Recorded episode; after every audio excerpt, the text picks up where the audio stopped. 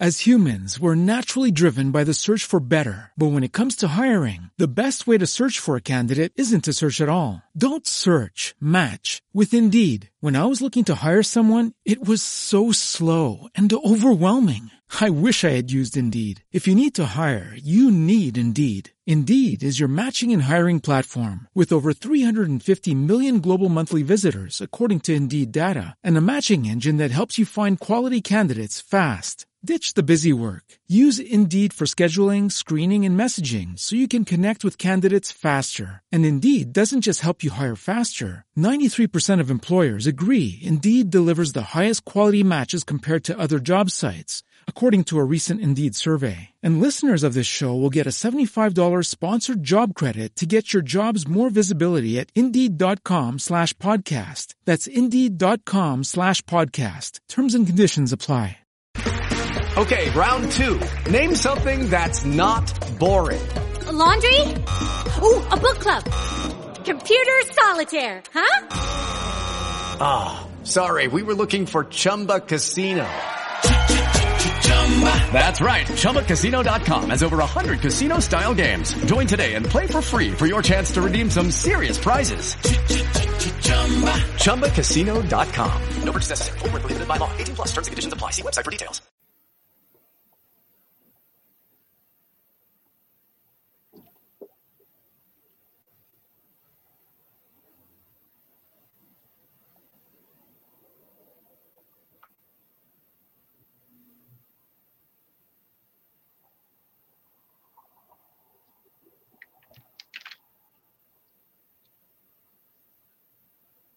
Buenos días, Madre Esfera. Hola amigos, buenos días, bienvenidos una mañana más al podcast de la comunidad de Madre Esfera. Son las 11 de la mañana, 11.01, me chiva el ordenador del 16 de septiembre. Aquí estamos una mañana más, eh, aquí en el podcast de la comunidad de Madre Esfera para traeros contenidos interesantes, temas de interés, de actualidad, cosas que nos interesan mucho como eh, creadores de contenido relacionados con el mundo de la crianza y gente de bien, sobre todo.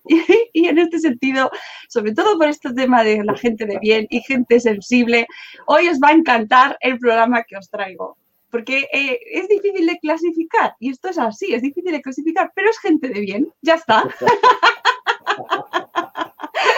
y es una maravilla poder tener la opción de, hacer programas de repente, como decir, pues vamos a hablar de un libro y de sus creadores que, nos ha, que a mí personalmente me ha removido, me ha emocionado, me ha hecho reír, me ha hecho pensar, me ha hecho echar de menos, me ha hecho echar, mirar la mirada para atrás y la parte nostálgica.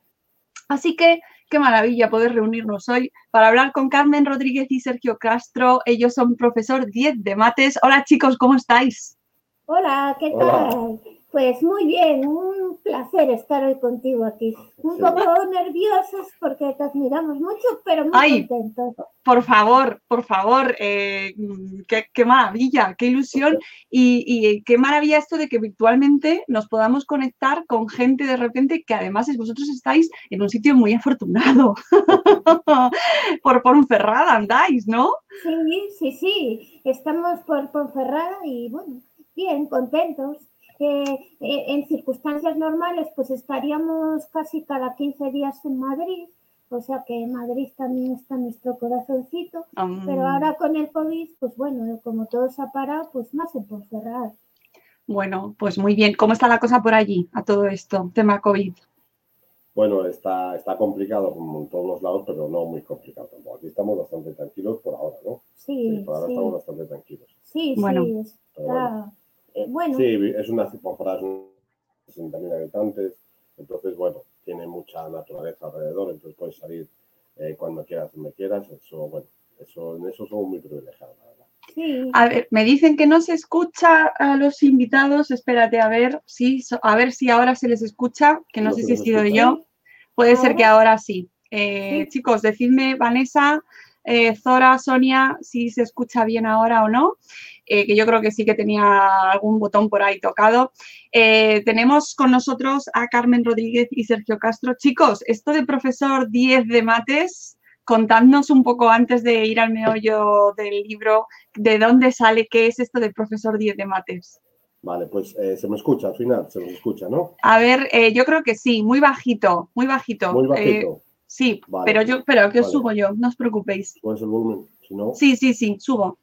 Cuéntame, ahora- cuéntame. Sí, ahora, mejor. bueno, vale, genial. El proyecto, bueno, pues el, el proyecto realmente fue una idea de Carmen porque yo soy profesor de matemáticas, física y química y ella trabaja en la oficina de empleo aquí en Ponferrada. Entonces, en la anterior crisis, eh, Carmen se dio cuenta que mucha gente que asistía a la oficina, pues quería, pues, eh, cambiar, ¿no? Pues, eh, reciclarse y muchos de los que querían hacer un grado de superior o volver a la universidad, pues eh, encontraron un muro con las matemáticas. Entonces me dijo Mari, eh, Sergio, ¿por qué no haces algo para que la gente pueda reengancharse al mundo académico, pueda reciclarse?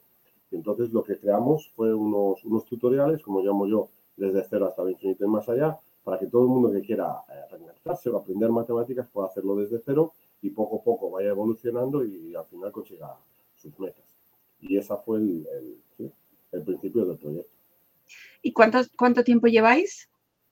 Pues llevamos, yo para los números soy muy malo, creo que llevamos siete años, sí. Va a hacer siete años ahora en septiembre, yo creo, sí. Siete, sie- siete años en septiembre, sí. Eh, a ver, espera un momentito. En YouTube, si no os preocupéis, eh, que de todas formas se va a grabar, el sonido se está grabando perfectamente, así que se va a oír, luego subiré yo el audio. Eh, Vanessa, dime ahora si los estás escuchando y si no, no os preocupéis que luego voy a cambiar el audio de todas formas, porque es como lo estamos grabando y está saliendo en directo a través de YouTube también, a través de Facebook Live y a través de Spreaker, salimos por todas partes, así que no habrá problema técnico. No además, hablamos esta- más alto, si se, si se nos oye muy bajo, yo soy muy voceras, ¿eh? Yo por dar voces no tengo problema, ¿eh? Es más, intento no dar voces normalmente. Eh, bueno, pero no, es que se os escucha bien. Yo, yo por lo menos os escucho bien. Ahora ya que me vayan diciendo la gente y si no, insisto que luego os pondré el audio. Bueno, em, vosotros habéis escrito, coescrito, colanzado, copublicado un libro eh, que se llama Ausencia, el cáncer y yo, que eh, lo ha editado Nextdoor Publishers, que aquí está para la gente que nos está viendo en nuestros canales de YouTube y Facebook, ahí lo tenemos. Y que, y que tiene una, una cero, un cero, aquí una O, una, un cero en la Un portada. cero, un cero, un cero. Un cero. Eh, contadnos mm, esta portada, ya, de primeras, ¿qué es? Bueno, eh, eh, va- la portada la, la decidieron un poco Nesdor y a mí me encanta. Pues, eh, el ilustrador es Yura Safronov, que ha hecho un trabajo precioso. Y bueno, Nesdor cuida mucho sus autores, sus libros, estamos muy contentos. Y bueno, eh, significa un cero que partes de cero. De cero al infinito, para mí es eso. Es, es otra vez, eh, pues renacer desde cero, cuando tienes una enfermedad y te curas, empieza otra vez eh, otro periodo, otra etapa de tu vida, yo creo. Para mí es eso. Ahora igual los Nestor me dicen, oye, pero, pero para mí significa eso. Y también eh, más significados. Cero es estar limpio, estar curado ya, estar limpio de cero de cáncer. O sea, para mí es eso, no lo sé. Mm, eh, bueno, me parece una buena explicación y además va con el lazo eh, que normalmente se utiliza para concienciar, hablar sobre, sobre el cáncer, porque además este libro, ya lo dice el título, Ausencia, el cáncer y yo, esto, los- la recaudación por la venta de este libro es eh, solidaria y va para La Fundación Caico. Eh, los derechos de autor van para la Fundación Caico, que trabaja en el Hospital del Niño Jesús de Madrid y está haciendo una labor extraordinaria. Trabaja no solo con las familias, eh, sino también que parte del dinero va a investigación, a contratación de médicos. Entonces, y es una fundación muy chula porque parte de familias, de familiares con enfermos de cáncer, con niños eh, eh, de, enfermos de cáncer. Sí, y además, además también eh, nos decidimos al final por esta, por esta fundación porque uno, eh, en jefe de oncología del Hospital del Niño Jesús fue oncólogo de Mari en los años 80. Entonces es una forma como de, cerrar el círculo. El cero también puede ser eh, cerrar el círculo. Bueno, cuéntanos quién es ausencia. Pues ausencia era mi madre. Ausencia era mi madre, una mujer que prácticamente no había salido de Ponferrada, había salido muy poco, que una mujer como nuestras madres, la mayoría de una época que no tuvieron nada y con cualquier cosa pues eran felices y con cualquier cosa pues estaban bien y no necesitaban más y que se encontró con este papelón y a mediados de los 80 se encontró con una hija con cáncer y se tuvo que ir a Madrid con ella y pasamos de vivir en Ponferrada, en un barrio de Ponferrada, un barrio en, en el Estarrabia, así un poco a las afueras de Madrid, entre dos macro hospitales que era como una isla. Y bueno, y bueno, ausencia era así, era muy bondadosa además y eso. A mí me ponía, siempre discutíamos porque yo era muy pícara y ella era como muy infantil, entonces lo que yo más disfrutaba con ausencia era un poco sacarla de sus casillas y bueno, y éramos eh, eso, en cuanto me, encantaba ponerme, era también por la educación que recibieron, tenía una cultura muy religiosa y yo pues bueno, me, encantaba sacarla de sus casillas con algunas curradas y eso. bueno, todo el libro eh, nos vas contando, nos vais contando y aquí me gustaría que contaseis un poco cómo lo habéis hecho, porque eh, si está, eh, son las, la vida de Carmen, ¿no? Estos, estos años que Carmen pasas en el hospital. Eh, Sergio, ¿cuál es tu función en este libro? Bueno, mi función, mi función es pequeña, realmente, he de decirlo, pero mm. mi función básicamente era porque, claro, es, básicamente es, la vida de Carmen. Entonces había momentos, en, yo revisaba el libro porque claro, cuando tú conoces tan eh, tu vida y lo escribes, pues a lo mejor no te pones en la piel del lector. Entonces yo hacía esa visión un poco para que se entendiese bien todos los personajes, no hubiese continuidad, no hubiese saltos de tiempo que no se entendiesen para que fuese, para que se entendiese mejor el libro. Esa fue básicamente mi labor. No, y también pues un poco relacionar también la importancia que tienen las matemáticas dentro de, las enfermedades, de, cómo mejorar los tratamientos, el diagnóstico. El prólogo es muy bonito, que es de Sergio. Y, eh, bueno, y además hay una entrevista al final del libro a Luis Mascudero que, también eh, es muy recomendable y que también enlaza de alguna manera esa parte que va eh, matemática, ciencia, enfermedad, ¿no? Eh, investigación, qué importante es todo, cómo va todo unido. Y, lo que pasa es que hay que leerse el libro entero para unir los o sea, las piezas del puzzle, ¿verdad? ¿Cuánto tiempo tardáis en, en crear esta, esta obra? Pues tardamos eh, bastante, yo creo que un año y algo, ¿eh? un año y pico, igual casi dos, así que hasta que fue brotando un poco la escritura, eh, fuimos corrigiendo. Bueno, luego también tenemos la suerte de tener a Oyan, que es un editor extraordinario de Nesdor, que como te decía, cuida un montón a, a los autores, hizo una, bueno, un trabajo muy, muy exquisito con el libro, entonces todo ayuda. Sí, la verdad es que el libro eh, está muy trabajado, porque realmente en, la primera versión del libro eh, tardaste unos 3-4 meses, ¿no? Sí. 3-4 meses en escribirlo, pero luego, sabes que luego hay que revisarlo, corregirlo, lleva un procedimiento largo y largo. Sí, que la imaginación controlarla un poco, no se te desborde, porque si no yo Oye, pero vas contando anécdotas, capítulos de tu, de tu estancia en Madrid, ¿no? Y de tu peripecia vital. Eh, ¿Te has dejado cosas? Luego después cuando has terminado de escribir has dicho, ostras, me he dejado un capítulo súper importante. Pues mira, yo creo que sí, que me dejado cosas, pero los autores consagrados lo dicen, que hay un momento que hay que parar. Porque, mira, eh, yo siempre digo y he observado eh, que, la infelicidad de un autor comienza cuando publicas, porque ahí es donde te das cuenta, mientras que escribes eres muy feliz, cuando publicas dices, ostra, la que he liado ahora. La que he liado primero porque conocen parte de tu historia, la que he liado que me he quedado cosas. Bueno, es ahí empieza la infelicidad del autor. Yo, siempre te dejas algo. Yo estaba, te, te, reconozco que cuando lo estaba leyendo, estaba buscando, digo, a ver cuándo conocí a Sergio. bueno, eh, bueno, voy a contar una cosa que es personal, que bueno, viene el libro que iba al, antiguo colegio, nosotros íbamos al mismo colegio de niños. No nos llegamos a conocer. No nos llegamos a conocer. Sí, pero, pero íbamos al mismo colegio de niños. Yo creo que a lo mejor en el patio seguramente más de una vez coincidimos, pero, pero sí, en su primer colegio, bueno, no va a hacer spam de, de eso, pero íbamos juntos, sí. Al colegio de Vallegos, aquí en Ponferrada.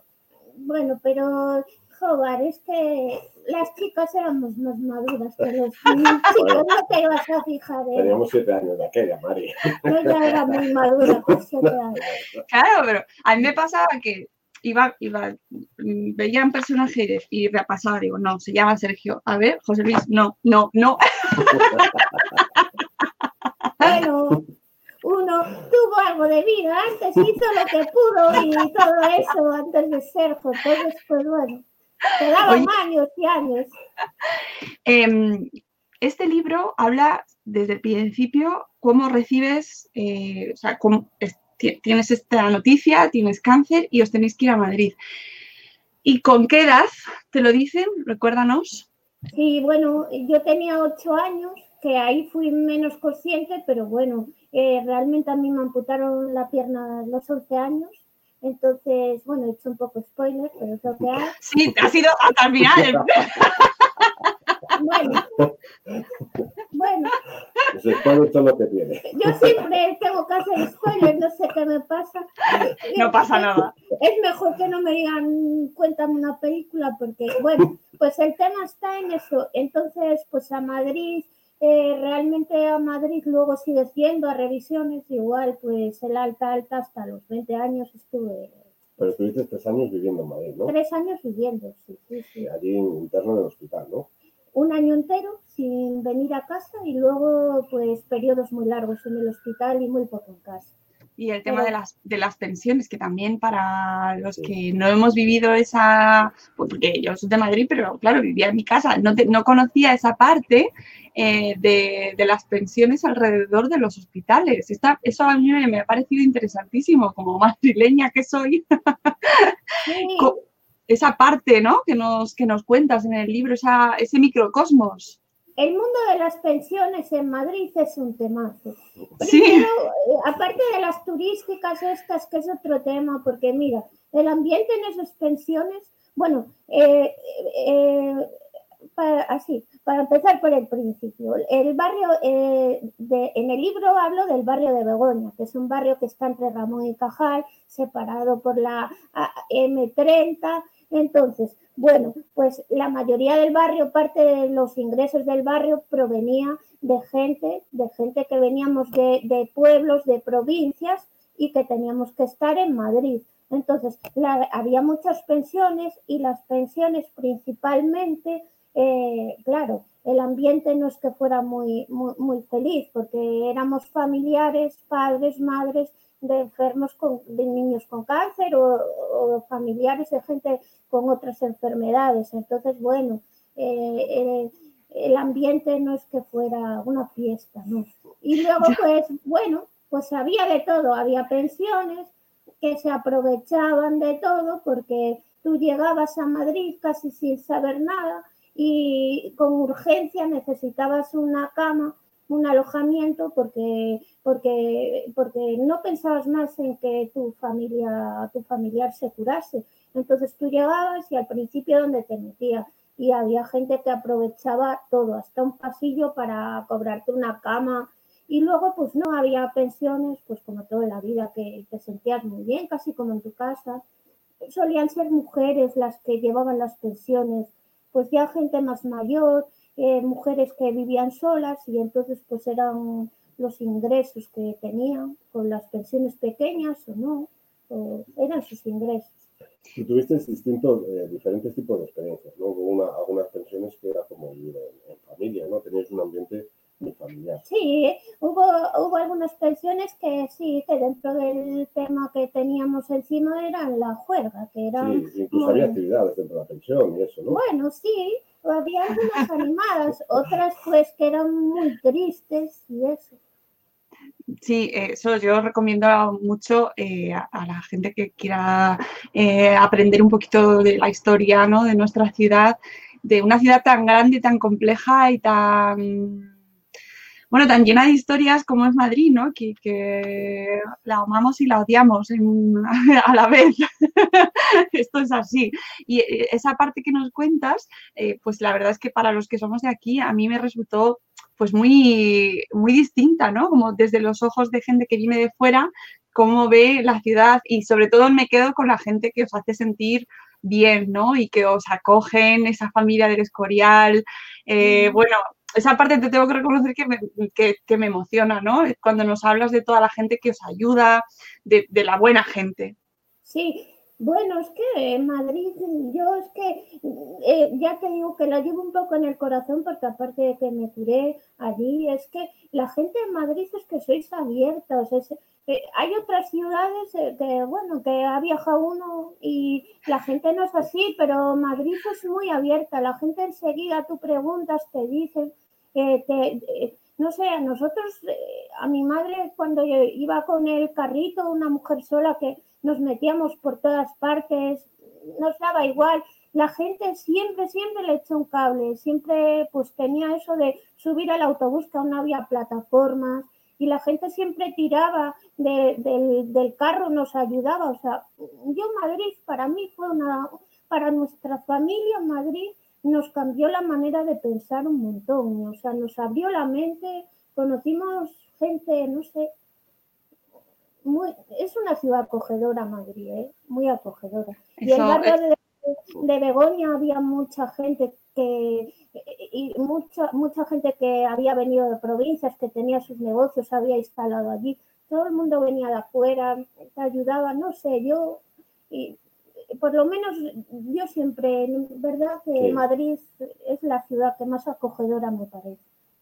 Oye, ¿qué supone eh, para ti con ocho años? ¿Cómo te, que- ¿Cómo te cambia la infancia? Porque, bueno, con ocho años estás saliendo de la parte ya más tierna, pero mm, ¿qué supone para ti como una niña de ocho años recibir esa noticia? ¿Cómo lo afrontas? Pues mira, eh, por mucho que los adultos te quieran ocultar cosas, realmente tú no sabes el nombre de tu enfermedad, pero tú sabes que, que algo muy malo te está pasando. Entonces, bueno, pues fue, fue complicado porque te vas de tu casa, te separan de mi casa de mi padre mi hermano, de, de tus amigos del colegio, llegas a un sitio nuevo en la que, bueno, no estás en un parque de atracciones.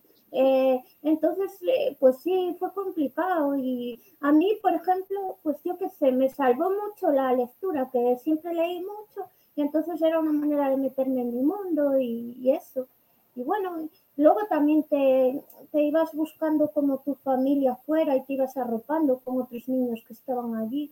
Pero bueno, sí fue doloroso. Yo, la gente que te dice, bueno, vale, sí", no, no, fue doloroso. Eh, Eh, intentando disfrutar de lo que, dentro de lo mal que estabas, pero fue duro. Mm, me interesa mucho el tema de la enfermedad y de la muerte, eh, porque tendemos a proteger a la infancia en muchas ocasiones, pensamos que, eh, bueno, pues que hay cosas que no, deben saber o cómo se lo contamos, muchas veces nos perdemos los padres, ¿no? Cómo hablar con los niños sobre estos temas, pero ahí, tú lo dices en el libro en muchas ocasiones o en diferentes ocasiones, ¿no? Cómo tú querías saber, ¿no? Pues de lo que les pasaban a tus compañeros, a tus amigos, eh, ¿no? En, tu propia planta. Y eso me parece muy interesante a la hora de, que lo lean las familias también, ¿no? Sí, porque yo, yo, eso es una cosa que no, no entendí. Yo no soy psicóloga, igual en aquel momento tampoco trataban ahora como se trata el tema de la muerte con los niños o adolescentes. Pero bueno, tú convivías con gente allí, te hacías amigos, eh, amigos que, bueno, que, que te iban a unir de por vida por lo que habías pasado. Y esos amigos de repente desaparecían. eh, se iban a una habitación de aislamiento porque, bueno, en Ramón y Cajal tuvieron la feliz idea, una mente de estas inteligentes, de que era mejor meternos a seis niños juntos porque así nos hacíamos compañía, no teníamos intimidad, ni el dolor que tenías, ni nada. Bueno, pues venga, compañía, seis juntos. Entonces, cuando uno de esa habitación se iba a una habitación de aislamiento, pues eh, en ocasiones no volvía, pero nadie te decía por qué no volvía. Se fue, se fue, te decían, se fue, ya se fue, pero vamos, al principio si tú eres muy pequeño, eh, bueno, pues no le das más importancia, en el momento te entristeces y eso, no lo piensas más, pero a medida que vas creciendo tú te vas dando cuenta que eso no es así. Y tú ya sabes que ese compañero se ha muerto, compañera, y que, y que no va a volver. Y sin embargo los adultos pues te lo están ocultando. Y a mí eso me costó mucho entenderlo y no lo entendí. Una de las cosas de la, de la enfermedad que sentí, que, y ya no sentía de aquella, que, yo era así muy, muy inquieta y tal. Yo decía, joder, pero ¿por qué yo no puedo despedirme de una amiga que no voy a volver a ver? Darle un abrazo. Yo allí, mm, pues una, una de mis mejores amigas que recordaré con cariño, se fue y a mí no me dejaron ni despedirme. O sea, yo no lo entendí. Eh, yo soy muy llorona. Eso lo he heredado de mi madre y lloro mucho. Y me he pasado tu libro, pues iba pasando, me lo iba leyendo a ratitos con la lágrima afuera, todo el rato, porque mm, es inevitable. Eh, te vas emocionando y además lo cuentas, pues tal y como la estáis escuchando ahora, pues lo cuentas, sí. Y, y, yo me pregunto, ¿has pensado, este libro lo han leído niños y niñas de esa edad? Sí, hijos de amigos me han dicho que sí. Y bueno, y pues yo lo que, porque yo no pensé en ninguna edad, yo lo escribí como escribo, para mí, lo que me gusta a mí. Y luego, bueno, esto, no sé, pero bueno. Y entonces, bueno, pues, pues nada, pues eh, sí que conecta con ellos, que yo pensaba que igual como nuestra infancia era más a mediados de los 80 y tal, pues que igual no iba a conectar igual y sí, sí, sí que conecta con ellos. Yo ayer cuando estaba preparando el programa y lo pensaba, tengo una hija de 11 años justo y pues, yo creo que voy a, voy a hacer el, se lo voy a poner así para que se lo lea.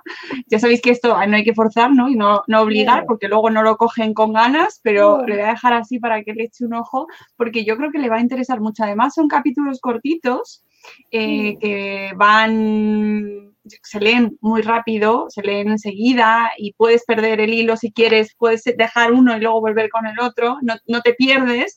Y yo creo que está hecho de una manera que para los niños ya de cierta edad, pues eso, 9, 10 años, 11, ¿no?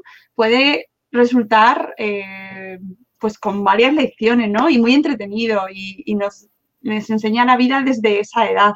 Eh, así, a mí me parece muy recomendable. Luego ya, claro, habrá quien considere que a lo mejor el tema, ¿no? Pero a mí me parece que puede ser muy interesante e incluso tampoco tiene capítulos eh, duros en ese sentido eh, mm, que pueda causar trauma. No, no, y además yo creo que es la vida realmente, porque ahí aparecen también los mitos de nuestra infancia, como ellos tienen los suyos ahora, youtubers, pues nosotros teníamos a Pancho, el de verano azul, y, y, todo, y, y, todos esos que, bueno, que nos molaban y, los, y la música, que bueno. Pancho cuando era Pancho, claro. Pancho cuando era Pancho, en el 82. ya ves. eso era otro tema. Eso era otro tema. Eso era, vamos, ni el Oye, ahora, yo creo. Vamos. Sí, más o menos, más o menos. Y hay un tema también que tratas y que también me, me pareció muy interesante, que era el tema de, la, de los fraudes, que, que, yo creo que en nuestra época eran de una manera y ahora pues, hay de otros. Pues sí, pues eso es una de las cosas así también que importantes de que querían poner de relevancia, porque tampoco me costó entender lo de mis padres y ahora de, antes de más rebelde adolescente y ahora sí lo entiendo más mm, que bueno porque vi la desesperación pues a ver, principalmente es que los chamanes, los curanderos de antes, que ahora siga viéndolo, que parece mentira y que volvamos a lo mismo, pues, pues eh, claro, ¿con qué juegan? Con la desesperación. Donde hay desesperación encuentran, encuentran la grieta. Donde hay desolación van. Y claro, y unos padres, yo mis padres, desesperados, el tratamiento nunca lo dejamos, eh, eh, el, el tratamiento nunca se dejó, pero siempre decían, pero ¿y si les decían, pues aquí hay alguien que le pueda ayudar, que no sé qué. Bueno, pues y sí, que no me quede eso, que no me quede eso, que no me quede eso, y de ahí se iban aprovechando del, dolor humano y de la desesperación. Y bueno, es terrible porque es, parece mentira, pero es mucho dinero el que, el que, el que saca una familia. Eso bueno, Sí, además realmente esos, esos capítulos que son que realmente son, son duros porque se están aprovechando de la desesperación vuestra, bueno, pues además están contados, porque a mí me encantó, es una cosa que hablamos en su, en su momento, de forma muy divertida. Es una cosa muy seria y muy dura, yo creo, eh, pero realmente los, los capítulos son súper divertidos. Y además es algo que quisimos también pues, poner ahí en, en valor, pues que, y eso es algo que está ocurriendo ahora, que las pseudoterapias pues están aprovechando y se siguen aprovechando de, la desesperación de la gente. En el fondo, y da igual el nivel cultural, el nivel eh, que tengas. Ante la desesperación, pues dices easy, easy, easy, y ese easy es lo que te hace, pues, sí, pues, los, acudir. Es insólito los, eso, pero y lo, a mí lo que más terrible me parece es que con la información que tenemos sigue esto y, vuelve todo y, vuelve con fuerza y bueno, no, no sé. Sí, eh, además yo creo que en nuestra época que compartimos generación, más o menos, eh, el tema de los curanderos en los pueblos estaba muy de moda, muy, muy, muy de moda, muy de moda. Yo creo que todos tenemos eh, casos en nuestras familias que han acudido y es como bien dicen, ¿no? Se aprovechan de esa desesperación y ha habido siempre y se llevaban un montón de dinero y ahora siguen con un escenario nuevo que es el de las redes sociales, que anda que si hubiese existido eso antes lo que hubieran salido también, ¿no? Sí, sí, sí, sí, sí, es, es, es tremendo que volvamos otra vez a dudar, a dudar de, no sé, de cosas que ya estaban muy superadas y bueno. No, sé, eso, eso sí que es una labor de, educación, de divulgación de los periodistas, de los que os dedicáis. Esa es una labor muy importante la, la, la, que tenéis que hacer para que no, no nos pase otra vez. Eh, mira, ahí me interesa, vosotros como eh, profesores, como dentro de este proyecto de profesor 10 de mates, eh, ¿creéis que tenemos un conocimiento científico eh, a nivel general, bueno, aceptable, suficiente? ¿Qué nos falta? ¿Qué nos hace falta? Bueno, es, complicado, ¿vale? Yo la verdad es que, bueno, claro, tengo una visión cerrada en ese sentido de la realidad. Porque yo de clase a chavales de 17, 18 años que, claro, que van por las asignaturas de ciencia, pero eh, lo que sí siempre hacemos Mari y yo mucho es, es, es intentar no separar eh, la cultura de las ciencias, porque nosotros tenemos eh, la costumbre de decir yo soy de letras y yo soy de ciencias. Qué bueno eso. eso, es, culpa de, ambos, ¿eh? porque yo también antes siempre decía, ah, yo soy de ciencias, también son los rayos no me metas que yo soy de ciencias, y exactamente igual. Y yo creo que la cultura de la información es fundamental en cualquier ámbito de la vida, es lo más importante. Y yo creo que si hay, en ese aspecto, si hay como, no sé cómo decirlo, si hay, hay, hay problemas se te va el casco. Sí, yo también, ¿eh? Y de hecho, el tema de la letra, perdona, eh, Carmen, que querías hablar. No, no, no, no, no. Continúa no, que yo estoy muy de acuerdo con el tema de ciencias y letras y no sé si se cambiará en las próximas generaciones, por lo menos las nuestras. Eh, hemos estado marcadísimos por este tema de yo soy de letras, yo soy de ciencias y, y no es es un estigma que luego es muy difícil romper, es muy difícil entrar de una manera, eh, mezclar ambas competencias, desde un lado te miran mal, desde el otro también. Eh, está complicada la cosa, ¿eh? no sé. Es, muy difícil. Sí, sí, sí realmente es, complicado. Yo creo que es, un problema cultural, en el fondo, porque es como que ya desde niños muchas veces, pues tú vas por ciencias y tú por letras. ¿vale? Es como la frase mítica esta de que a mí se me dan mal las mates. Claro. Es que, eh, y esto es muy común también, que los padres a veces, eh, pues como si indujesen eso a los hijos, es que eh, mi hijo es como yo, se dan mal las mates. Digo yo, no, debemos saber, ¿no? Antes de nada, ¿no? Entonces, es, yo creo que es un tema muy cultural. Nosotros en nuestras charlas, en, nuestro, en nuestro carácter divulgativo, trabajamos mucho eso. Decimos que que las ciencias y las letras pues son, son realmente son, son, lo mismo, son compartimentos estancos, no es que yo solo tengo que saber de ciencias y yo solo tengo que saber de lo mío. La cultura es fundamental para, para el desarrollo y la información de, de cualquier país. Es lo más mm. importante, yo creo. Bueno, y las matemáticas eh, que siguen arrastrando esa, esa carga de que son muy difíciles y de que no sirven. La leyenda negra. Bueno, sí, sí, es una leyenda muy negra, pero bueno, eh, también estamos intentando luchar contra esa leyenda, eh, contra esa leyenda las matemáticas, yo creo que las matemáticas un problema, son difíciles. Yo, yo nunca lo niego, digo, esto es difícil. No va a decir, no, no, es difícil. Te va, te va a requerir esfuerzo, te va a requerir dedicación, pero vamos a intentar que te diviertas haciéndolo. Yo creo que eso es lo más importante, que sea como un reto y que no se le quite miedo a las matemáticas. Es muy común, es el mayor problema que veo yo, sobre todo, eh, yo te digo que trabajo sobre todo con chavales 16, 17, 18 años, universitarios, 15 también, pues eh, muchos chavales que tienen miedo a las matemáticas. Y eso, eso, es, no iba a decir un taco, pero ya me lo, me lo he parado, ¿vale? Y ese es el mayor problema que veo de las matemáticas. Muchas veces eh, surge simplemente por, porque yo siempre digo, es que vosotros ahora tenéis muy buena memoria. Yo tuve la suerte siempre de ser muy despistado y tener muy mala memoria. Entonces lo que hacía era intentar entender las cosas. Entonces, como los chavales ahora tienen muy buena memoria, pues muchas veces lo que hacen es memorizar las matemáticas. Entonces, al memorizar las matemáticas, eso te sirve para un examen, para el siguiente, para el siguiente, pero llega un día en que tienes que recurrir a eso que tenías que haber entendido. Y ahí empiezan los problemas. ¿vale? Muchas veces es cuestión de eso. Yo tengo alumnos que son buenísimos, buenísimos, buenísimos, buenísimos, y luego se bloquean en matemáticas. También porque le cogen como, como el miedo también, que luego la hora de hacer los exámenes también es bastante complicado. Claro, ¿y de dónde sale ese miedo? Porque yo creo que es como una cosa ahí que está ya dentro de nosotros. es que yo creo que hasta los propios padres lo tenemos, ¿no? Con las matemáticas de nuestros hijos.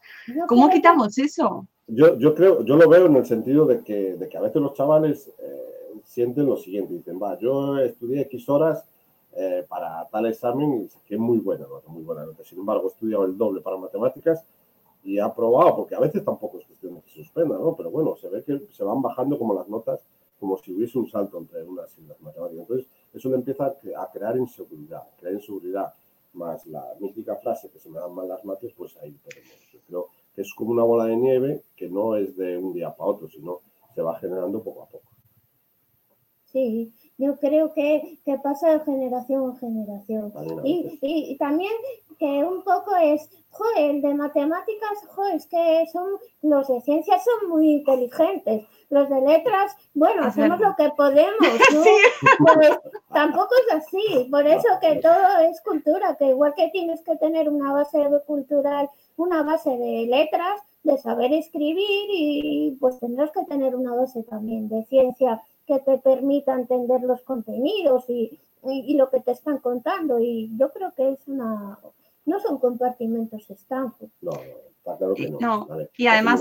son fundamentales también. Es que, es que el conocimiento es, es fundamental. sí la entrevista con Luis Mascudero, que además es eh, uno de los responsables del, hallazgo de los escutoyes, que tuvimos con nosotros a Clara Grima, eh, que está en su equipo, pues nos demuestra la importancia de, la, de, que diferentes disciplinas trabajen juntas, ¿no? Y cómo él habla de la importancia de las matemáticas en el avance en la investigación precisamente del cáncer, ¿no? De cómo luchar contra el cáncer que me parece además eh, como un cierre del libro, me encantó. Es como, ay, mira, qué bonito. Luis Mascudero, él es genial, es simplemente genial. Él es un crack en lo suyo y divulga muy bien y es súper generoso, o sea, y también influye mucho las personas con las que trabajas y cómo te explican todo. Y Luis, bueno, Es Sí, un para crack y... Es un honor que, que Luis Sí. Escudero haya prologado, eh, ha hecho el epílogo de- del libro. La verdad es que a mí cuando me dijeron, vamos, me emocioné de la leche. No, Ya ha sido porque él, mucha gente no lo conocerá porque a lo mejor es desconocido en el ámbito general, pero él es un top, top, top de los científicos Total. mundiales. Sí, porque Es que el, el descubrimiento de los escultoides ha sido quizá de los más importantes de los últimos años en, en España, que seguramente. poco, poco se ha oído. Si fuéramos Sí. americanos o franceses, sí, sí, sí, totalmente. Ya estoy tendría una totalmente de acuerdo. estatua ese, ese equipo, Sí. ¿verdad? Ah, hombre, este hombre hay que hacerle una estatua, porque es que es, genial, o sea, vamos. Con forma de escultoide, ¿no? Con Claro. forma, con, con forma de escultoide y con Leo, con, con, con- que me contente, contente. Contente. No digas lejos. Contente, que además, cuando justo me hizo mucha gracia porque acaba de salir un podcast de unos amigos eh, de, de Nación Podcast que es eh, sobre juguetes, y ha salido en Podimo, y justo hablaban de Lego, y, y cuando leí la parte de, que Luis Escudero era un apasionado del Tente, dije, "Ah, pues a Luis Escudero este podcast sobre juguetes seguro que le gustaría. Al final vamos mezclando ahí eh, nociones de cosas y, cosas interesantes con gente, pero es verdad que poco se conoce para el hallazgo que ha sido y la importancia que tiene, ¿no? Es un modelo matemático llevado a, a un montón de aplicaciones diferentes. Sí. También, Luisma, yo creo que es que no se da el, tío nada de, importancia ni nada de nada. Y eso también, yo qué sé, yo soy él y no sé, igual estaba ahí. Es que es genial, Luisma, yo no sé, solo me parece extraño. Por eso a veces tenemos menos conocimiento científico. Igual en el mundo de las letras, si alguien hubiera conseguido eso, también la población general y bueno, no sé, me parece. Bueno, y, y me parece importantísimo darlo a conocer de cara a que nuestros niños tengan referentes eh, científicos eh, sólidos, ¿no? Mira, oye, en, en- no sé si es en Granada, en Córdoba, ¿de dónde están? ¿En Córdoba puede Sevilla, ser? Sevilla. Sevilla. En Sevilla, perdón. que luego se me... Sevilla, Sevilla. Pues eh, que se ha descubierto un, una- un fenómeno impresionante y que, que nuestros niños lo, lo conozcan, ¿no? Que, que tengan esos referentes, que es importantísimo. O sea, que eso también, padres, madres, dadles a conocer a estas figuras que, que, oye, que despiertan vocaciones, igual que ahora en el COVID, eh, con esta pandemia. Sabemos que hay un montón de gente que ha decidido que su vocación era ser médico y estudiar medicina, pues con ese tipo de descubrimientos, pues también se despiertan vocaciones. Eh, Carmen, ¿cuál es, y, Sergio, ambos, eh, ¿cuál, es- qué, queréis, ¿qué camino queréis para este libro? ¿Qué, qué esperáis de él? ¿Dónde queréis que vaya? Pues eh, no sé, yo la verdad es que no tenía mucho pensado en el camino. Yo, yo solo quiero que llegue a la gente, que lo disfrute, eh, que conozca otra realidad, que, que, que, que si puede aportar algo se lo aporte y, y poco más. No, no, no soy una mujer con muchas aspiraciones en nada. Quiero vivir tranquila, ser feliz y hacer lo que me gusta. Pues ya Nestor lo sacó, estoy muy contenta con, con, con con la editorial, y, ya donde llegue, ya está, y, y que el dinero que llegue pueda ayudar a una familia que necesite irse de un pueblo a Madrid y que si son dos meses de piso se lo pague, porque luego la, el cáncer es una enfermedad carísima, de eso se habla muy poco. Eso también quiero, quería preguntarte el tema de la reivindicación que haces al final del libro Sí, sí, sí. de la mujer La biónica, ¿eh? la niña la biónica. es una una reivindicación genial. la verdad. Sí, sí. Entonces, bueno, sí, bueno, el cáncer es una enfermedad cara y, y- y gracias que tenemos un sistema gratuito y, y- y que mm, mantengamos este sistema, que los políticos se den cuenta que lo importante no, no todo es dinero y que lo importante es mantener unos sistemas públicos gratuitos y de calidad. Gracias a eso, eh, eh, aún con, con sus defectos ahora, pues, pues podemos, yo puedo estar aquí. Seguramente mis padres que eran obreros, con un seguro privado no hubiera cubierto la mayoría de lo que yo necesité. Pues gracias a. Aún así, el cáncer es caro, porque si tú te tienes que desplazar de una a otra ciudad, eh, seguramente, aparte de necesitar recursos económicos para vivir en otra ciudad, uno de los padres, uno de los familiares o la persona que tiene cáncer, si es adulta, va a perder su trabajo. Si, si pierdes ese trabajo, tú tendrás una baja al principio, tal, no sé qué, pero acabas perdiendo el trabajo en un caso, en un porcentaje muy elevado. Yo trabajo en una oficina de empleo y eso lo veo. Entonces, eh, claro, eh, por un lado, eh, pierdes tu trabajo. claro, si del cáncer se deriva una discapacidad, la discapacidad te va a lastrar a lo largo de tu vida, porque el material ortoprotésico es muy caro. ahora mismo tú para conseguirte una prótesis, por ejemplo, tengo que adelantar ese dinero y luego después de un tiempo, depende de cada comunidad autónoma, un año, te dan el 70% de ese dinero. Cada dos, cada dos años o tres hay que ir cambiando el material. Entonces, eso te va a lastrar. En el caso de que seas mujer, en el caso de que seas mujer, ya sabemos lo que nos pasa a las mujeres, pues eh, más precariedad, sueldos, bueno, precariedad en el empleo, eh, claro, un gasto extra, eh, con una discapacidad normalmente eh, un tiempo eres más vulnerable. Esa vulnerabilidad unido a, el descenso de ingresos, al gasto que tienes por la compra de prótesis o adaptaciones en tu casa, etcétera, etcétera, te va a llevar a que seas más vulnerable de caer en pobreza. Y bueno, y está demostrado que mujer discapacidad es un binomio que es fácil que te conduzca a pobreza está muy relacionado. Y bueno, y eso es muy importante que se conciencien, porque bueno, no, no sé. No, no. El, material ortoprotésico es súper caro. Sí, los catálogos de la, los catálogos de la seguridad social cada vez están más fuera de la realidad, eh, porque hubo un momento así en los 90 que se adaptó más a la realidad, ahora cada vez está más alejado de la realidad. Y, ¿En qué sentido alejado de la realidad? Pues mira, hay unos catálogos por los que te dan que establece la seguridad social, por los que te pagan el material. Pues esos catálogos, si antes cubrían un 80% del coste total, porque a ver, una prótesis normal te puede costar 11.000 euros. Cada dos, tres años, para una persona activa hay que cambiarlo. Tú tienes que tener ese dinero ahorrado, si no tienes que pedir un crédito para adelantarlo. y después de un año la seguridad social o menos te pagará el 70% de eso, o 60. Antes sería un 80 y los catálogos cada vez están menos ajustados a los precios del mercado. Entonces eso, eso, eso va a lastrar la vida de una familia o de, de, en caso de muestra de las mujeres, totalmente. O sea, bueno. Claro, eso es porque los catálogos, eh, eh, a cada vez hay más innovación en las prótesis, se oye mucho de prótesis eh, con ordenador, rodillas, etcétera. Vale, entonces eso es inaccesible porque los catálogos están tan anticuados que lo que cubren son precios de hace muchos años.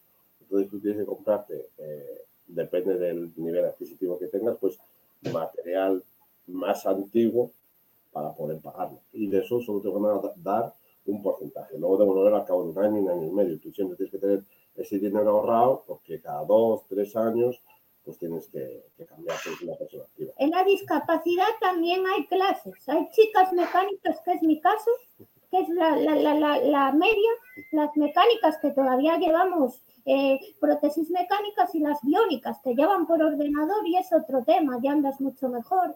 Las biónicas solo te lo cubre si tú has tenido un accidente, pues el seguro. Pues, pero en caso de accidente, nada más. Eh, si no, eh, tienes que tener mucho dinero para poder acceder a prótesis de 26.000 euros. Pero bueno, yo, yo, me refiero a las prótesis, pero esto ocurre gente que necesita ayuda en su casa. Eh, la ley de dependencia, cada vez más mermada, es una vergüenza. Quiero decirte, la, mayoría somos mujeres las que estamos pagando este pato, porque quien cuida a sus familiares y suele, suele perder el empleo son las mujeres. Y, y, quien trabaja en dependencia cuidando a ancianos son mujeres. Eh, la ley, la ley, de dependencia, este cambio ha expulsado a miles de mujeres del mercado laboral. Entonces, bueno, es todo un poco, todo está relacionado y bueno. Eh, es un temazo además, ¿eh? y me parece interesantísimo porque, importantísimo decirlo, porque hablamos de cáncer, hablamos de enfermedades, hablamos de, de, ese, de, ese, periplo ¿no? que se vive hasta que se da por remitida la enfermedad o más o menos, ¿no? Termina la historia, pero es que luego viene todo lo que hay después. Sí. Claro, es que María, además, bueno, eso va a echar flores, como ya está en mitad de empleo y trabaja en la oficina de empleo, pues además de vivir, vivirlo en sus propias carnes, pues lo ve la gente que, llega ya. Pues eso hay que contarlo más. Sí, y es algo que ella también tuvo muy claro a la hora de hacer el libro, eh, que nunca se habla del después. Exacto. Vale, nunca se habla de del después, como si ya está curado, ya, ya está todo, no. Hay, también importante, pues, eh, hablar del después. Sí, sí, sí. Mm y, de toda la situación precaria, de los cuidados, esa, esa, ley de dependencia que dices que ha dejado a tanta gente y que está dejando a tanta gente, pues cómo va, eh, lenta, cuando llega, que tiene a un montón de familias, y lo sabemos, ahogadas y encima este año que ya es como, ya, eh, ¿para qué vamos a hablar, no? Después de todo lo que estamos viviendo. Sí, sí, creando más discapacidad porque hay altos porcentajes, bueno, yo el trabajo de, de fin de grado era de mujer y discapacidad, entonces estoy muy concienciada y, y, bueno, y está totalmente demostrado con datos que, se pueden consultar que, claro, eh, esto de la dependencia va a llevar a más mujeres a que tengan discapacidad, porque eh, las mujeres, eh, si tú unes tu trabajo normal el trabajo, a la carga que es cuidar de un familiar con discapacidad a lo largo de su vida, realmente la persona probablemente acabe con otra discapacidad. Esto vuelve a ser un gasto para la administración. Entonces, la administración, ahí los políticos no están asumiendo lo que dan.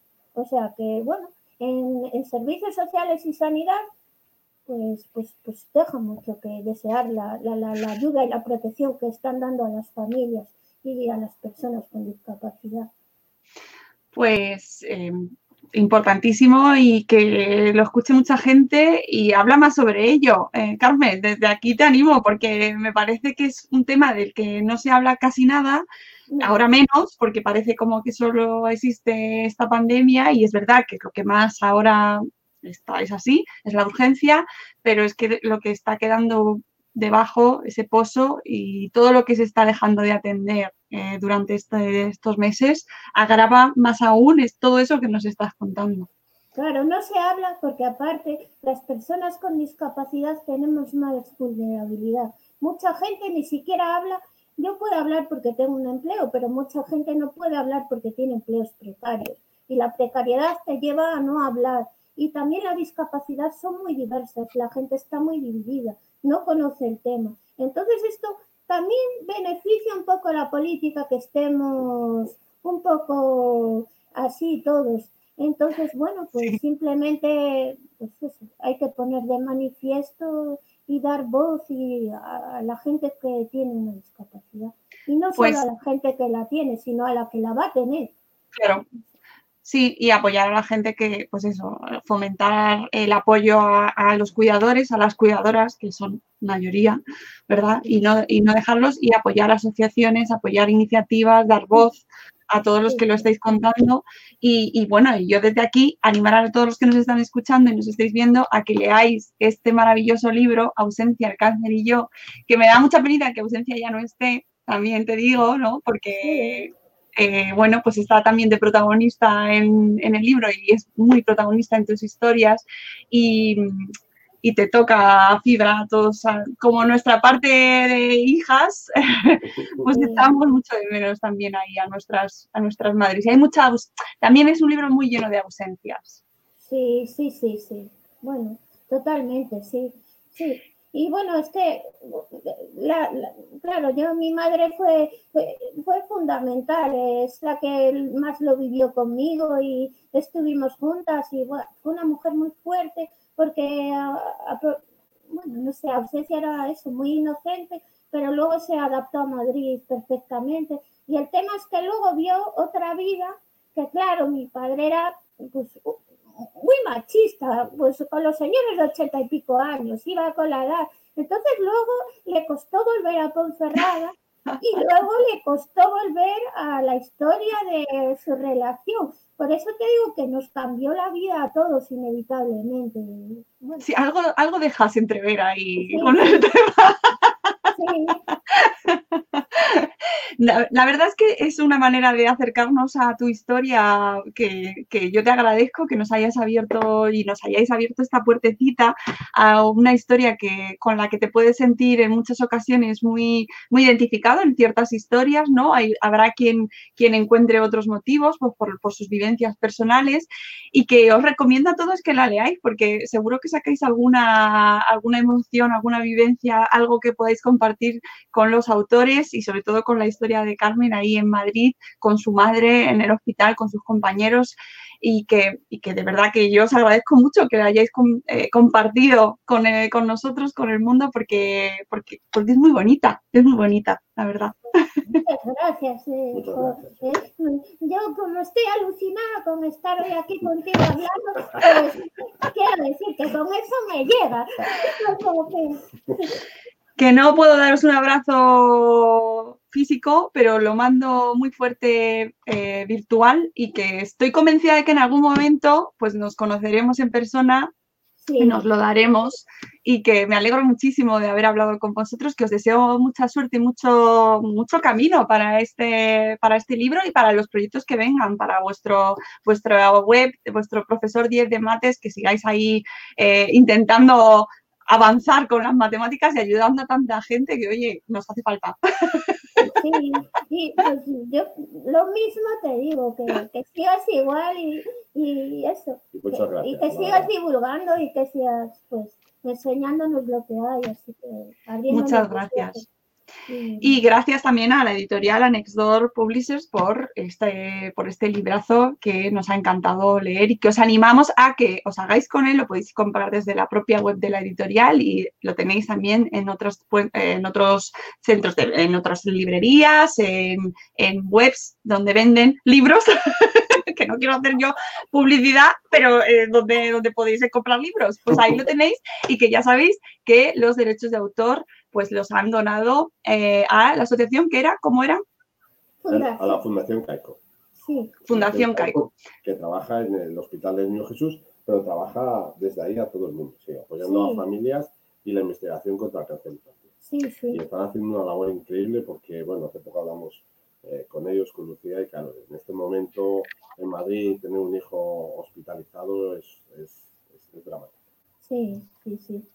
Pues ya sabéis, amigos, si tenéis que hacer un regalo eh, próximamente y mandarlo virtualmente, porque ya hay que intentar reducir contacto social, pues lo podéis mandar por correo.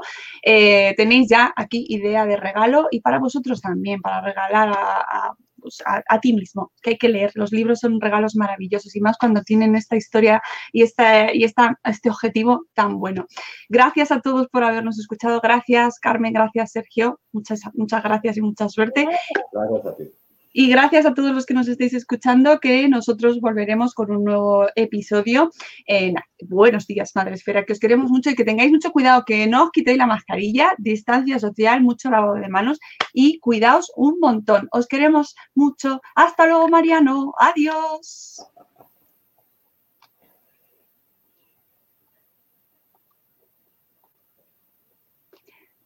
Listo, ya está. Muchas gracias. Muchas gracias a ti. La verdad es que es As humans, we're naturally driven by the search for better. But when it comes to hiring, the best way to search for a candidate isn't to search at all. Don't search, match with Indeed. When I was looking to hire someone, it was so slow and overwhelming. I wish I had used Indeed. If you need to hire, you need Indeed. Indeed is your matching and hiring platform with over 350 million global monthly visitors, according to Indeed data, and a matching engine that helps you find quality candidates fast. Ditch the busy work. Use Indeed for scheduling, screening, and messaging so you can connect with candidates faster. And Indeed doesn't just help you hire faster. 93% of employers agree Indeed delivers the highest quality matches compared to other job sites, according to a recent Indeed survey. And listeners of this show will get a $75 sponsored job credit to get your jobs more visibility at Indeed.com slash podcast. That's Indeed.com slash podcast. Terms and conditions apply. With Lucky Land slots, you can get lucky just about anywhere. Dearly beloved, we are gathered here today to... Has anyone seen the bride and groom? Sorry, sorry, we're here. We were getting lucky in the limo and we lost track of time. No, Lucky Land Casino, with cash prizes that add up quicker than a guest registry. In that case, I pronounce you lucky. Play for free at LuckyLandSlots.com. Daily bonuses are waiting. No purchase necessary. Void where prohibited by law. 18 plus. Terms and conditions apply. See website for details.